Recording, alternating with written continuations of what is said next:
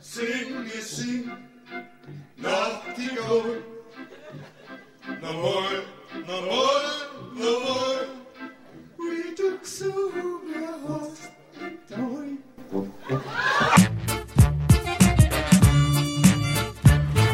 Herzlich willkommen in der Kulturviertelstunde von www.kulturwoche.at und einem Interview mit Hannes Löschel zum Album Herzbruchstück und Michael Bruckner von Niftis zum Album Takeshi Express.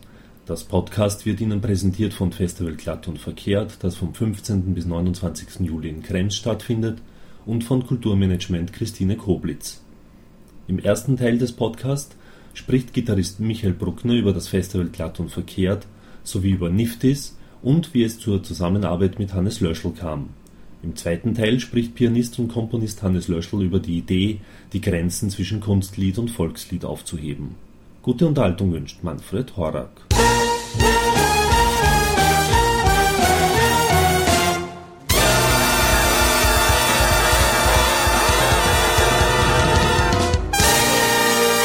Ganz viele von den, von den Bands, die es jetzt so gibt und wo wir halt aktiv sind, ist natürlich aus, aus Eigeninitiative entstanden.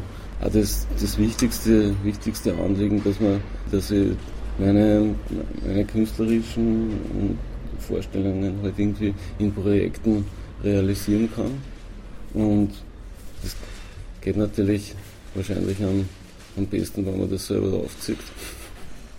Zu dem Projekt, zum, zum Herzbruchstück, bin ich, glaube ich, wahrscheinlich über äh, Umwege, über glatt und verkehrt gekommen. Und zwar war das ähm, durch Initiative von Albert Haus, glaube ich, äh, im Jahr 2005, wenn ich mich nicht irre, die, das Konzert von Zurchauerin gemeinsam mit den Strottern.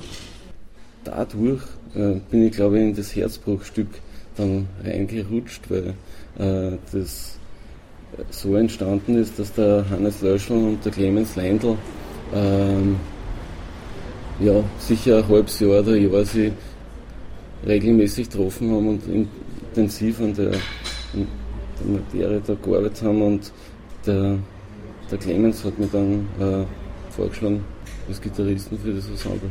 Nein, gehört mehr Disziplin dazu, weil zum Beispiel so ein Projekt wie Herzbuchstück zu spielen im Vergleich zu eben nicht es ist, es ist insofern, insofern schon mal ganz anders, weil wir acht Leute auf der Bühne sind und das ist für mich eigentlich wirklich das, das Schöne an dem Ensemble, dass, dass trotz der Größe irgendwie die, die äh, eigentlich finde ich nie, nie zu viel ist und obwohl sehr viel Improvisation und auch ganz freie Improvisation dabei ist, dass jeder so mit so offenen Ohren so wach spielt, dass es, dass es eigentlich, äh, finde ich, eben, eben nicht, nicht zu viel wird.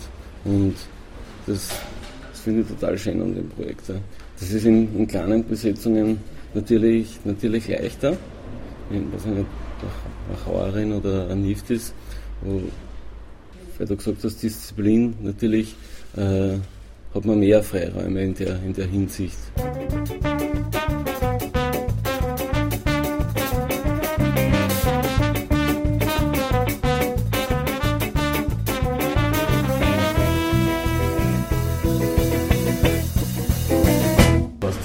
deiner Meinung nach glatt und verkehrt aus, was, was eventuell andere Festivals nicht haben? Das Festival finde ich, find ich ganz großartig, weil sie eben ja, aus der ganzen Welt äh, Musiker holen, die, die man also, also, teilweise zumindest live wirklich schwer zum, zum Hören kriegen.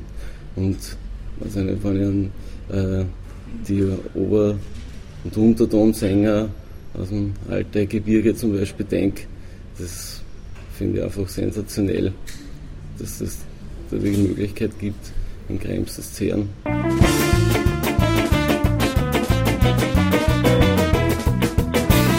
Der Fabian ist mit der Musik halt irgendwie auch aufgewachsen, obwohl er jetzt nicht äh, Jude ist oder auch nicht in der äh, Tradition irgendwie da aufgewachsen ist wobei seine, seine Großmutter Jüdin ist.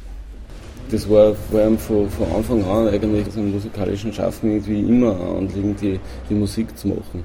Ähnlich war es bei, bei mir eigentlich auch. Ich habe auch in, in der Kindheit totalen, totales Interesse gehabt für die Musik und diese unglaubliche Energie, diese, diese total lebensbejahende Musik in, in allen Facetten eigentlich. Und als Kind hat mir das, auch die, die, das Jiddisch, die Sprache so fasziniert, weil, weil halt, man halt schon so viel versteht und so. Und ich wollte das dann auch zu lernen und so. Und so richtig den, den, den Kontakt mit der Musik, dass ich es auch selber interpretiere, erst über Niftis und über die Einladung von, von Fabian. Wie sehr fühlst du dich wohl sozusagen als Musiker in Österreich? Ist das ein gutes Musikland für dich? Mir geht es total gut damit. Ich fühle mich extrem wohl und ich, ich habe den, den schönsten Beruf der Welt und ich mache genau das eigentlich, was ich gern machen möchte. Natürlich gibt es äh, Aspekte oder Bereiche jetzt an dem Beruf, die irgendwie schwieriger und, und, und lästig sind. Äh, aber grundsätzlich bin ich total glücklich damit.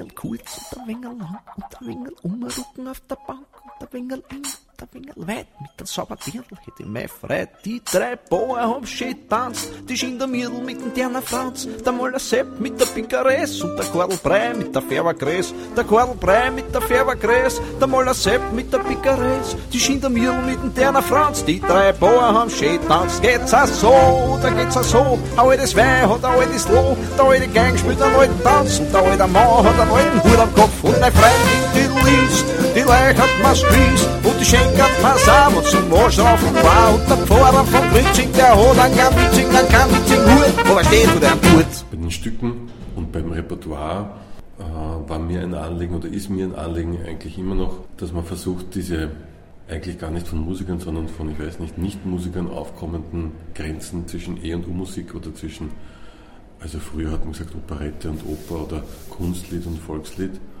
Und ich kann es jetzt nicht beweisen, aber ich glaube auch, dass der Schubert im Wirtshaus so mit, mit, mit Volksliedsängern zusammengesessen ist und die Klavierbegleitungen, so wie sie komponiert und geschrieben sind, weisen eigentlich auch darauf hin, weil die sind eigentlich nicht schwer. Es sind keine virtuosen Stücke, sondern sie sind sehr klar gehalten und sehr rhythmisch und, ähm, und andererseits sind so Texte von der leichten Muse her, also wie zum Beispiel beim Leha, wenn man ihnen so diese vordergründig ähm, fröhliche Attitüde, diese Wirtshausfröhlichkeit oder diese Seebühnen, Seebühnenkampf, Operetten, Attitüde runterreißt. Ja, auch durchaus, durchaus tragische Texte.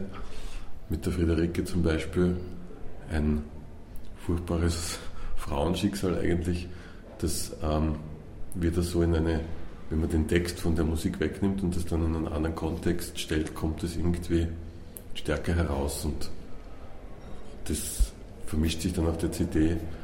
Und der Titel vielleicht noch hat damit zu tun, dass ich mir gedacht habe, bei Wien, ich bin selber jetzt, wo wir jetzt gerade was trinken, aber ich bin kein, keiner, der die, die Weinlieder in Wien sucht oder ich finde die auch nicht sehr spannend.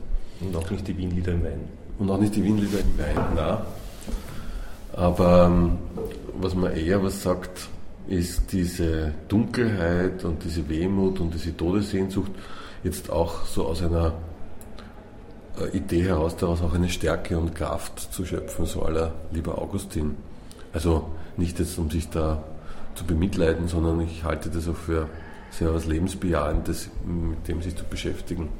Mhm. Also nicht nur erst, wenn man wirklich stirbt, sondern auch mittendrin sozusagen. Und auch nicht durch unfreiwillige Unfälle und, und, und Anlässe, die es natürlich immer wieder gibt und die das, das ist ausgeklammert, sondern also ich, ich tue das einfach. Also ich denke mir das immer wieder und beschäftige mich einfach damit und äh, die Wiener Lieder und die Wiener Musik oder die, die ich ausgewählt habe, tun das irgendwo auch. Also Schubert, da finde ich im Schubert Texte, die ja dann oft als mir irgendwie verwehrt bleiben, weil ich diese klassischen Stimmen dann nicht aushalte und dann höre ich mir den Text eigentlich nicht an. Aber wenn man sie mit einer geraden Stimme gesungen hat, kann ich, ich sie vielleicht der Vorteil, aber dann kann ich sie erstens einmal so annehmen und akzeptieren und dann sind es eigentlich großartige Texte. Also, mhm. so, also gibt großartige Texte in der deutschen Rockmusik oder beim Blixer Bargeld und ich finde das ungefähr, das ist ein blöder Vergleich, aber ich sehe das so ähnlich. Ja, ist eine andere Zeit gewesen. Ja. Aber sonst stimmt schon so. Ja. Viele beziehen sich auch ja. zurück natürlich auf ja. die älteren äh, Musikergenossen halt. Ne? Wie, wie, ist denn so überhaupt dein, dein Zugang zur Wiener Musik? Hast du dir davor irgendwie so alte Sachen auch angehört? Ja, viel. Also Stanzen auch oder so? Es gibt ja da sehr viele Archivaufnahmen ja, eben. genau. Aber ich bin darauf gestoßen, also ich bin einfach, also ich bin nicht, ist mein, eigentlich mein erstes Wiener Liederprojekt und vorher bin ich nicht dazu gekommen, mich genauer damit zu beschäftigen. Deswegen habe ich den Auftrag endlich angenommen, weil ich bin gebürtiger Wiener und ähm, lebe immer wieder auch mit dieser äh, Identitätsfrage, dass man der neuen Musik zugeordnet wird oder dem Jazz und ähm, in der Wiener Musik sozusagen, seit man die unvoreingenommen wieder äh, aufarbeiten kann, Gott sei Dank, ähm, habe ich sicher auch irgendwie so was Identitätsstiftendes gesucht und habe mich eigentlich auch sehr viel durch diese Kremser-Alben gegraben, also jetzt auch Noten, weil das mache ich dann auch so ganz gern so ein bisschen akademisch, dass man sich so durch Noten durchblättert. Aber natürlich durch diese vielen Archivaufnahmen, die sind aber erst so, glaube ich, seit 10, 15 Jahren in diesen riesigen mhm. Kompendien überschwemmte das den Markt. Aber das hat natürlich auch was Gutes, wenn man wirklich Aufnahmen herausfindet, die also unglaublich klingen, wenn man das dann auch mit der Notation vergleicht. Äh, also jetzt zum Thema Improvisieren, da kann man mit Walter Seuker drüber super philosophieren, was der Bögen die für einen klassischen Musiker nur so ein Legato-Punkt haben, eigentlich für Improvisationsaufträge bedeuten, wenn man dann so einen Tanz zufälligerweise in der Hand hat, der äh, dann auf der CD klingt und wie anders das ist, dann ähm, kriegt man, kann man daraus sehr viel Selbstbewusstsein als bodenständiger Musiker, als Improvisierender gewinnen und muss da jetzt nicht sozusagen auf einen anderen Kontinent gehen, um sozusagen sich selber das Recht zu äh, zuzusprechen, improvisieren zu können.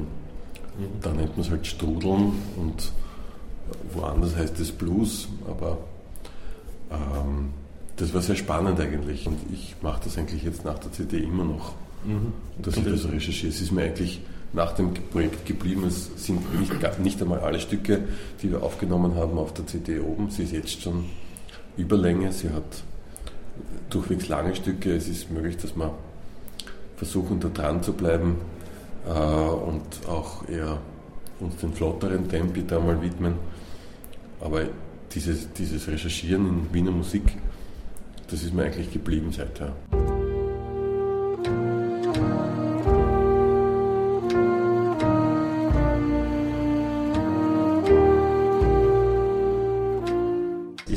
Herzbruchstück zum Beispiel und Strottern und, mhm. und Kollegium Karlsburg, deiner Meinung nach eben so ähm, den, quasi nicht nur die neue Definition vom Wiener Lied, sondern auch eben das, was das Wiener Lied jetzt im 21. Jahrhundert auch tatsächlich benötigt, um weiterhin überleben zu können. Weil es braucht ja auch immer neues Publikum und junges ja. Publikum. Ja. Na, ich glaube, dass es, was auffällt, ist, dass bei all diesen von dir genannten Bands, die, und wir kennen sie alles, was sie vereint, ist, dass es von Musikern getragen wird, die in verschiedenen Stilen spielen. Die meisten von ihnen haben ja auch andere Projekte, viele davon mit Jazz, ein paar mit Rock, ein paar mit Pop. Die Vorgängerband von Kollegium Karlsburg, Franz Franz und die Melody genau. Boys ist so mit das, könnte man sagen, so Jazz, Pop, Rock, irgendwie mhm. so deutsche Musik. Der Paul Skreppek ist ein super mhm. Jazz-Schlagzeuger, wie wir alle wissen. Die Stottern haben vorher Popplatte gemacht mit Merkes. Also ich glaube, es hat damit zu tun, dass ähm, ähm, es hat was mit einer Aufgeschlossenheit zu tun und ähm, es hat was mit einer Grenzgängerei zu tun, dass ich glaube, dass die Genres in sich vielleicht ausgereizt sind, dass der Reiz aber in der Musik selber liegt, in dem Erkennen der Gemeinsamkeiten. Also es gibt ja auch gleichzeitig im Jazz parallel zu dem eine extrem konservative Entwicklung. Das heißt, man hat sehr viel Hochglanz man sieht in Hochglanzmagazinen Tri äh, Trios mit, also was jetzt kein, ich finde das großartig, Diana Crawl und, und es werden also, also gewisse äh, Formationen lanciert aus, aus offensichtlichen Gründen. Also es gibt, man darf ja nicht vergessen, wir sehen uns da auch einer sehr stark restriktiven Bewegung gegenüber und dem halte ich so etwas schon sehr positiv entgegen, dass diese Weiterentwicklung, äh, finde ich, die ist gegeben und offensichtlich sehen diese Leute, oder ich zumindest, als gar nicht anders möglich, als ähm, die eigene Identität und die eigene Herkunft in das, was man so halt dann als 20-Jähriger aufnimmt und reflektiert, einzubringen und das einmal zu suchen. Und dann landet halt der eine, der aus der Steiermark kommt, bei steirischen Dingen, der andere aus, also ich habe auch so wie viele Wiener böhmische Vorfahren, meine Mutter hat Pschesiner geheißen und Skrepek und Novoradski und Novotny und so wie ja, alle heißen. Horak. Also erstens ist das für einen persönlich spannend und zweitens ist das das, was ich zum Beispiel auch früher als Jugendlicher wahrscheinlich an der amerikanischen Musik bewundert habe, dass die mit einer unheimlichen Selbstbewusstheit ihre eigene Geschichte eigentlich äh, recherchiert, formuliert und ausgetobt haben. Und ich will das jetzt nicht, weil die das auch gemacht haben und, und möchte viele, also Frank Zappa, großartiger Musiker und bin ein großer Rakuda-Fan, ja, vor allem Jazz, die, die ist ja, also wo sich, ja, also allein die Besetzungen, mhm. und da kriegt man Gefühl, was Jazz ja. ist. Das war zum Beispiel eine Referenzplatte für mich für die Besetzung, wie das klingt, wie ein, wie ein Schlagzeug zum Beispiel nicht so knackig spielen muss, sondern rumpeln irgendwie, so wie ein Waschbrett. Ich meine, so und zum, also Wien, der Auftrag von Wiener Volkslied Wien, ah, da muss ich mich ein bisschen informieren, da bin ich nicht so sattelfest. Und Jazz war dann für mich, wenn Jazz, dann nicht irgendwie so diese 60er Jahre, wo es dann schon sehr abstrakt wird für mich und sehr künstlich und künstlerisch, sondern wirklich so die frühen Formen und so wie er das arrangiert, hat das auch was von nordamerikanischer Volksmusik, mhm. so würde ich das bezeichnen. Mhm. ja, absolut. Diese Ernsthaftigkeit, die, der Habitus, mit dem die das spielen, das mhm. ist mir eigentlich auch wichtig.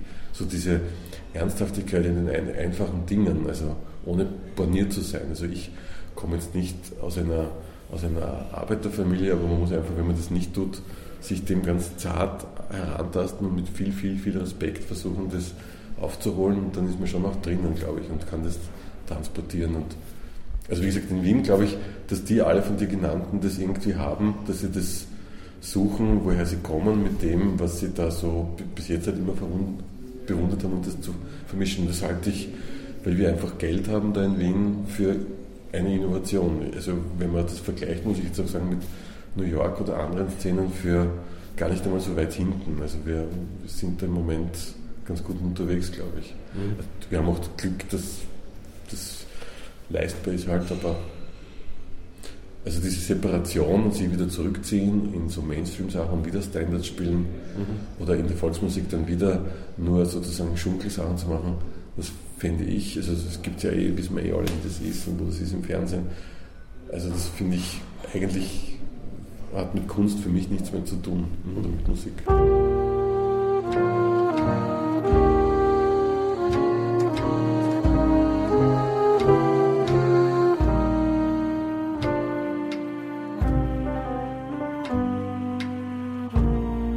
Mir fällt auch auf, dort zum Beispiel in New York, dass die Separation viel, viel radikaler ist als bei uns. Also für so Musik wie für uns gibt es dort potenziell auf die Bevölkerung hochgerechnet eine, einen, einen, einen, einen kleinen Teil an Aufführungs.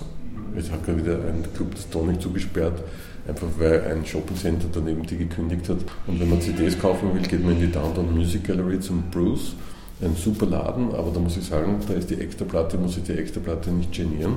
Also wenn man einen Morten Feldman oder ich weiß nicht, einen Jordi Savall oder einen irgendwas Ausgefallenes aus der Renaissance-Zeit genauso gut wie irgendeinen Live-Mitschnitt von äh, Sonny Sherrock haben will, geht man zur Extraplatte. Ich wüsste in Wien mittlerweile keinen anderen Blatt und die haben es möglicherweise sogar noch liegen. Und wenn nicht, dann bestellen sie es.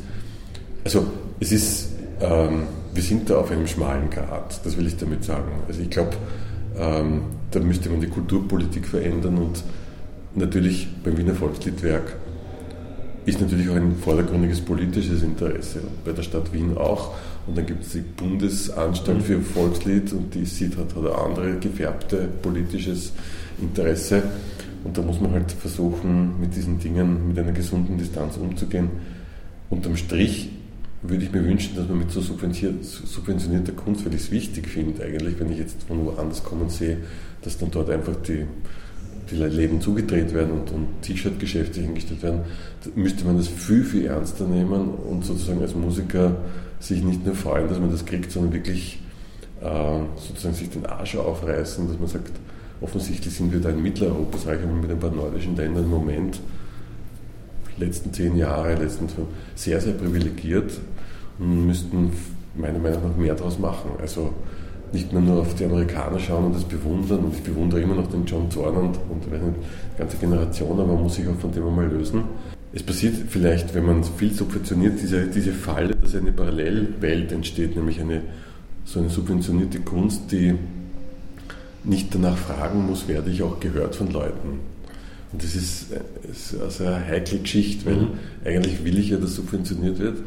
Und wenn man dann jetzt zurückgeht und damit Polka macht und, und Walzer, was ich eigentlich will, dann muss man das mal mit dieser Haltung machen, nicht, okay, dann, muss ich, dann kriege ich das halt jetzt subventioniert, sondern muss das benutzen, um sozusagen rauszukommen. Oder ich versuche es halt gerade, oder ich versuche halt eine CD nicht in Plastik zu hüllen, sondern halt da Geld zu investieren, dass das auch, dass ich mich auch dazu bekenne, ja, das habe ich jetzt, damit habe ich mich jetzt viel beschäftigt und das ist mir jetzt auch was wert, weil ich habe es ja auch gekriegt, dieses Geld, also da steckt es drinnen. Und äh, nicht nur in, in Projekten, die einmal aufgeführt werden und sozusagen eigentlich nur in so einem Elfenbeinturm existieren. Das gibt es in Amerika in der Form wiederum dann nicht so. Und das ist so ein, eine sehr interessante Kunsthaltung, die es wieder nur sehr in Europa gibt. Die hat auch ein bisschen was damit zu tun, dass es da eine Parallelwelt Welt gibt durch diese Subventionierung. Und da stimmt irgendwie der Fluss nicht, da, da, da fließt irgendwas nicht. Da, da gibt es nur ein, so ein Entweder-Oder, da gibt es so ein Denken Kunst, das muss entweder schier sein, und das ist nur subventioniert, da ist mir es eh wurscht, so denkt das so ein Kurator oder so ein Kulturpolitiker. Und das andere, das ist dann sowas wie Dagmar Kohle, das rennt eh sozusagen. In der Mitte, wenn man so Bands wie, um jetzt auf das zurückzukommen, Herzbruchstück oder Kollegium Karlsburg oder Stottern unterstützt, müsste man anerkennen, dass die schon auch alleine lebensfähig sind, dass man sie aber nur darin unterstützt, sich zu verbreiten oder einen Support zu geben, dem schaut, das ist richtig, weiter so und da, ihr könnt weiterleben, ihr könnt euren Beruf weiter ausüben, ihr könnt einen anderen Beruf, den ihr parallel vielleicht auch noch ausüben, ein bisschen weniger ausüben. Das sind ja nicht alle nur Vollprofi-Musiker von den genannten. Das fällt mir immer wieder auf, wenn man dann aus Amerika zurückkommt, dass das in Europa sehr etabliert ist und das ist auch seltsam irgendwo. Also damit hat es auch ein bisschen zu tun. Da muss man vielleicht auch die Musiker unter uns muss sich da auch noch was verändern. Also ich hoffe, wir verschlafen das nicht, aber es, mhm. im Moment habe ich das Gefühl, wir sind da an einem guten Ort. Also es gibt nirgendwo in Europa einen, einen Club, glaube ich, der täglich Programm hat, so wie Sporgi oder ganz mhm. wenige mittlerweile. Wir sind im Moment in der Situation, dass man uns, glaube ich, ein bisschen anpacken müsste. Wir bräuchten mhm. auch gute, bessere Kulturpolitik, wir bräuchten für Recherche, für Musikwissenschaftler äh, da wäre jetzt offensichtlich was da. Also mhm. die Felder bereiten, wo, wo so das Berufsfeld irgendwie aufgerastert wird sozusagen. Das würde ich mir wünschen. Somit sind wir wieder am Ende angelangt. Diese Kulturviertelstunde wurde Ihnen vom Festival Glatt und Verkehrt in Krems und vom Kulturmanagement Christine Koblitz präsentiert. Danke fürs Zuhören und danke fürs Dranbleiben. Bis zum nächsten Mal, Ihr Manfred Horak.